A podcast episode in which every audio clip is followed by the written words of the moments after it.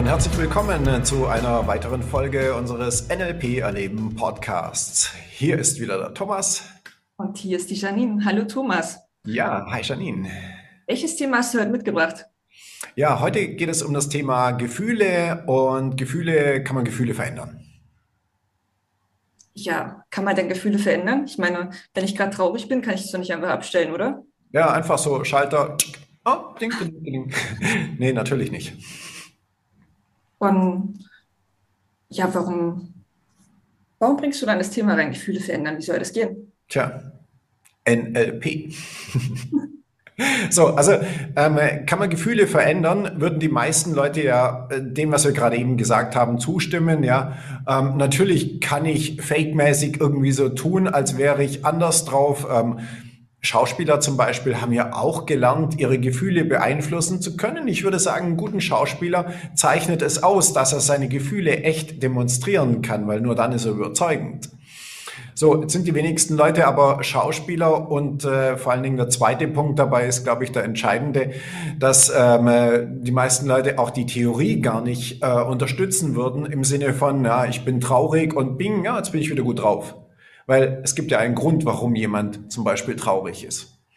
Ja, und das ist durchaus ein sehr wichtiger Punkt, wenn wir über das Thema Gefühle sprechen.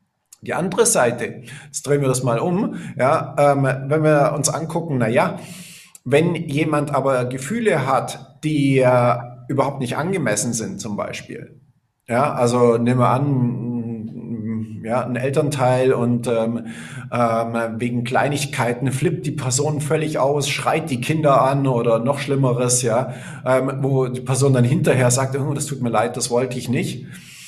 So, das wäre jetzt vielleicht so ein Beispiel für ähm, das Thema Gefühle, wo Gefühle, naja, eher gegen uns arbeiten.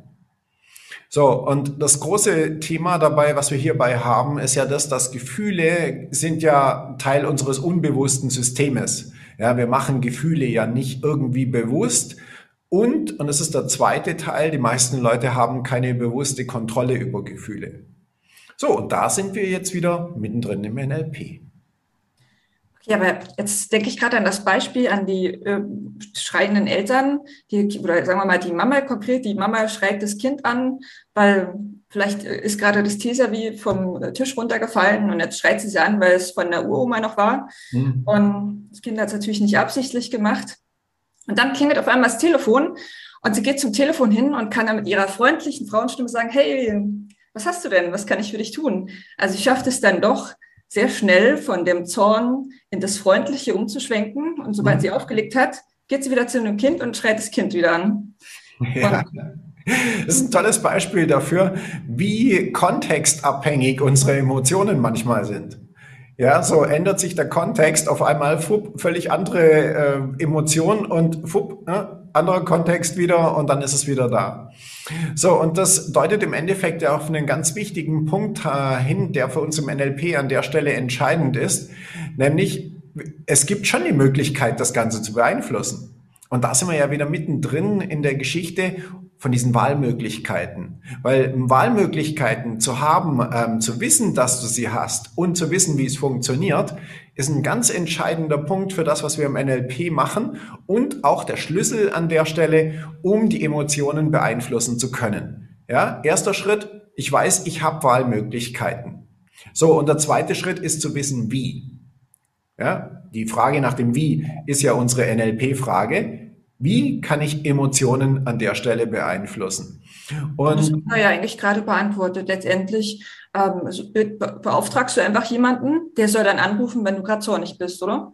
Ja, genau, das wäre sozusagen die 0815 äh, hm, Strategie. Das würde mir natürlich an der Stelle längst nicht weit genug gehen, weil das Thema Emotionen, und das ist eins, was für uns Menschen wirklich extrem wichtig ist, die eigenen Emotionen, wie machst du sie?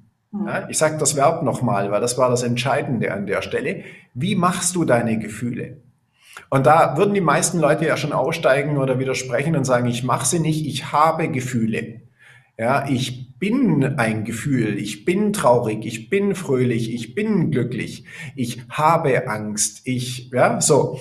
Ähm, aber das ist die Sprache. Und die Sprache ist die eine Geschichte. Das, was wir intern machen, ist die andere Geschichte. Und da haben wir im NLP ja tatsächlich die entsprechenden Tools dazu. Und das zeige ich den Leuten ja schon in der Practitioner-Ausbildung, wie sie ihre Gefühle machen.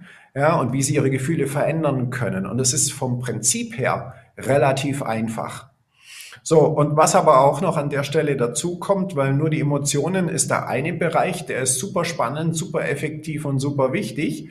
Allerdings auch hier wieder das Gesamtkonzept zu sehen, sprich, was kommt, bevor die Emotionen kommen, ist nochmal ein ganz entscheidender Punkt. Und auch da gehen wir natürlich sehr ausführlich drauf ein, können hier die entsprechenden Stellschrauben nutzen, um Dinge zu verändern. Ist denn das Gefühl also nicht das Erste, was kommt?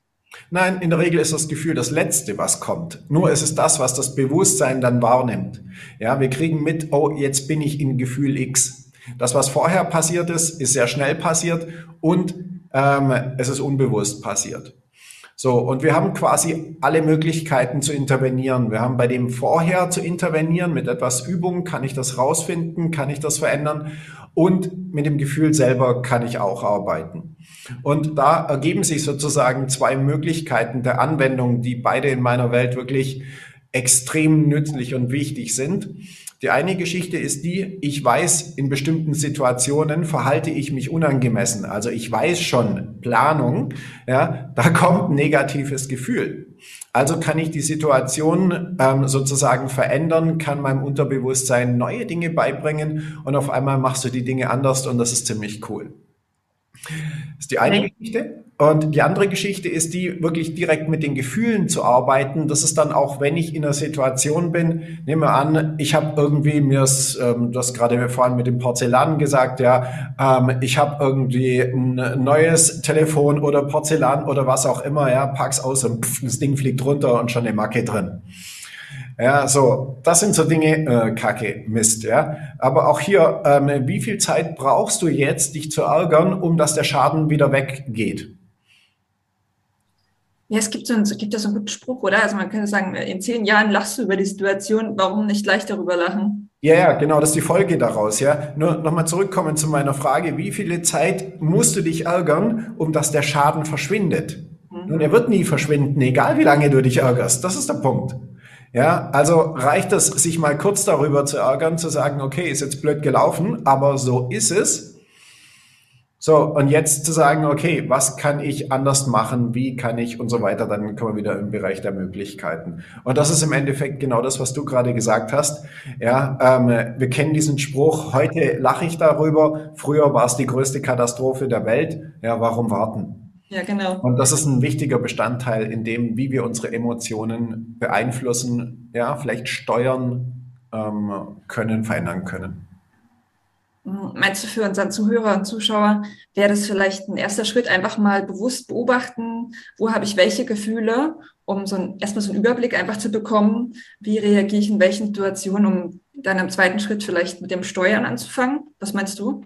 Hm, ja und nein. Also auf der einen Seite, ich bin immer ein großer Freund davon, bewusster durchs Leben zu gehen, die Dinge mitzubekommen, besonders die unbewussten Prozesse. Daran arbeiten wir am NLP ja auch ganz heftig. Ähm, die zweite Sache ist die, es bringt nicht so viel, wenn du die Tools nicht hast, um es zu verändern. Ja, aber ansonsten grundsätzlich mal es mitzubekommen, ist durchaus eine ganz nützliche Geschichte. Aber richtig cool wird's halt, wenn du weißt, ah, hier muss ich, da kann ich das. Ah, cool. Gut, das lernt man ja bei dir im Practitioner natürlich.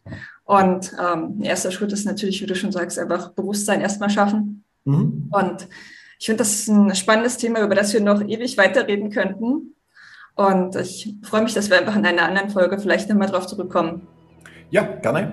Ähm, ich sage an der Stelle auch wieder Dankeschön fürs Zuschauen, Zuhören. Vielen lieben Dank an dich, Janine. Und lasst es euch gut gehen. Bis bald. Dein Thomas. Und deine Janine. Ciao. Bis dann. Tschüss.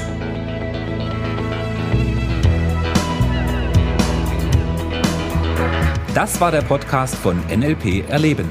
Für weitere Informationen gehen Sie auf www.nlperleben.de.